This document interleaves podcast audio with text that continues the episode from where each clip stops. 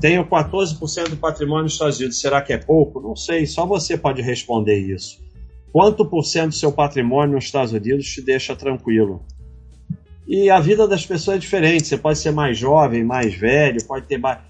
Você tem um patrimônio de 20 milhões e tem 14, tá ótimo. Você tem um patrimônio menor, 14 pode ser pouco ou muito. Você não tem como eu responder isso.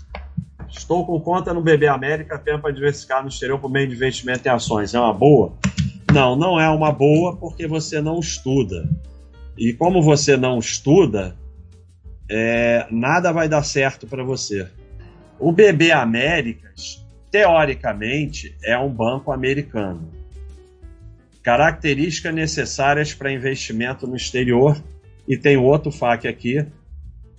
É, corretoras de investimento exterior que aceitam não residentes. Então, vou botar o link do FAQ para você.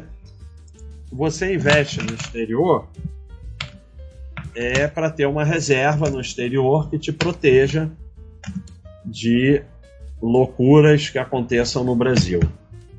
O BB Américas é um banco americano, teoricamente, mas ele está livre da garra do governo brasileiro. Para mim, eu tô fora de botar minha é, meu dinheiro no exterior em banco que é americano, mas é do Brasil.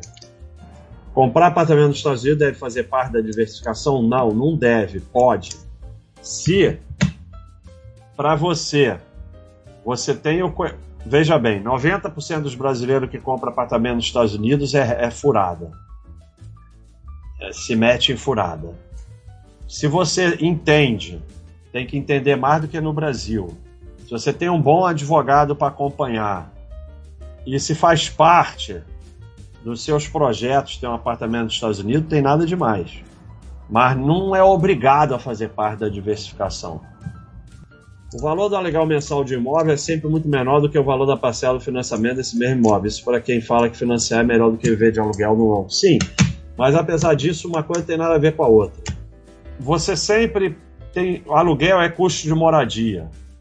Se você mora em uma casa própria, você paga aluguel para si mesmo. Então, aluguel não tem nada a ver com financiamento. É mais uma forma que o, não tem negócio melhor para o sistema do que financiamento de imóvel. Você paga seis imóveis, recebe um. Às vezes você paga meio imóvel e aí atrasa, perde o que você pagou, perde o imóvel, perde tudo, é uma negoção.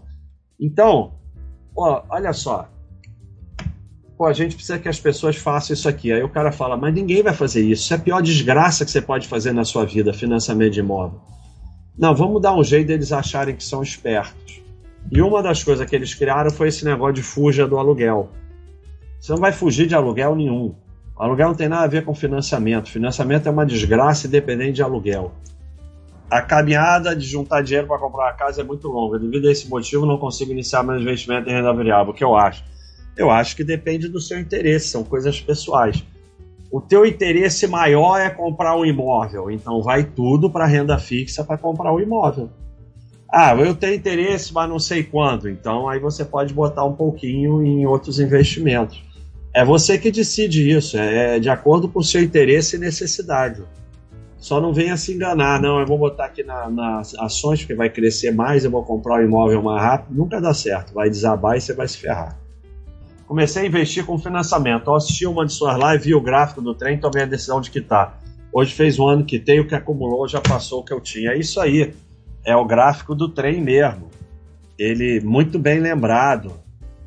É, você vai chegar mais longe se você quitar. Se você ficar investindo com financiamento, você vai terminar com menos dinheiro. Quanto mais rápido você quitar, mais patrimônio você vai ter. Aí você, pode, você vai esperar duas horas. Qual, qual é a metáfora aqui? Aqui você continua investindo. Aqui, como você vai quitar, você vai ficar um tempo sem investir. Só que esse trem aqui, ele anda devagarinho, e esse aqui é trem bala. Carvalho, obrigado aí pela contribuição. A lama do C é uma prisão e não estou preso a ela. Minha esposa e eu não ganhamos muito, mas esse ano conseguimos alugar nosso primeiro imóvel. Vai, vai lá e faz Libertador. É isso aí, parabéns. Parabéns para a esposa, é isso mesmo. É ir tentando evoluir e crescer. O passado não importa, o futuro só causa ansiedade. ter reserva de emergência, o que, que eu posso falar para você sobre ter reserva de emergência? Reserva de emergência é fundamental, é o primeiro investimento que você deve fazer. Você começa por reserva de emergência, você monta a sua reserva de emergência, depois você vai fazer outras coisas. É, é, é, é, é o investimento mais importante é a reserva de emergência. Você, senão, você vai ter sempre problema, porque eventualmente você tem um problema, vai tirar de onde? E reserva de emergência é na caderneta de poupança, porque o que importa na reserva de emergência é basicamente segurança e liquidez. Para patrimônio abaixo de 100 mil, diversificar em quantos títulos, considerando parte em renda fixa, diversifica o resto entre ações, estoque e FIIs. Muita sadiagem pensar em 40 títulos, melhor começar com menos, faz a menor diferença. Você vai lá na, no Baixa System, bota tudo que você quer ter, não importa se você tem ou não tem, e vai comprando e vai aumentando seu patrimônio. Nada disso faz diferença. Não foca nisso, não. Foca no teu trabalho e foca em criar em você mesmo a resistência para deixar quieto e não vender. Porque isso é, isso é o que faz diferença. Não se tem 40, 30, 50, faz a menor diferença. Meu corretor de seguro de saúde pediu para abrir uma empresa em outro estado para pagar menos no plano de saúde. É rolo? Todas as vezes que você pergunta se é rolo, é porque é rolo. Não tem, toda vez que você pergunta se é pirâmide, é pirâmide. Toda vez que você pergunta se é rolo, é rolo. Agora, você quer saber mais sobre isso, você bota lá no, no fórum, aguenta um milhões de voadoras, meme e tal, que dane-se, o que importa é alguém responder sério. E tudo, mas para mim é sempre rolo, né? Existe alguma forma de ter participação societária no negócio, exemplificar como investidor, mas se prevenir de eventual rolo entre sócio operações fáceis sem envolver a pessoa física? Eu Baster, não boto meu nome em LTDA, a não ser que eu seja majoritário e administrador. Se tem uma forma de você fazer isso, você vai ter que perguntar. Isso é coisa para advogado, eu não tenho conhecimento. Pergunta lá no fórum que o pessoal vai responder. Quando falam que fica muito mais fácil para atingir os primeiros 100k, é mentira e modinha, eu acho que não tem valor, né? Eu acho que isso varia para cada pessoa. Vai que acontece? É o negócio começa a fazer assim depois de um tempo, né? Aí vai ficando mais fácil. Não é 100k o número.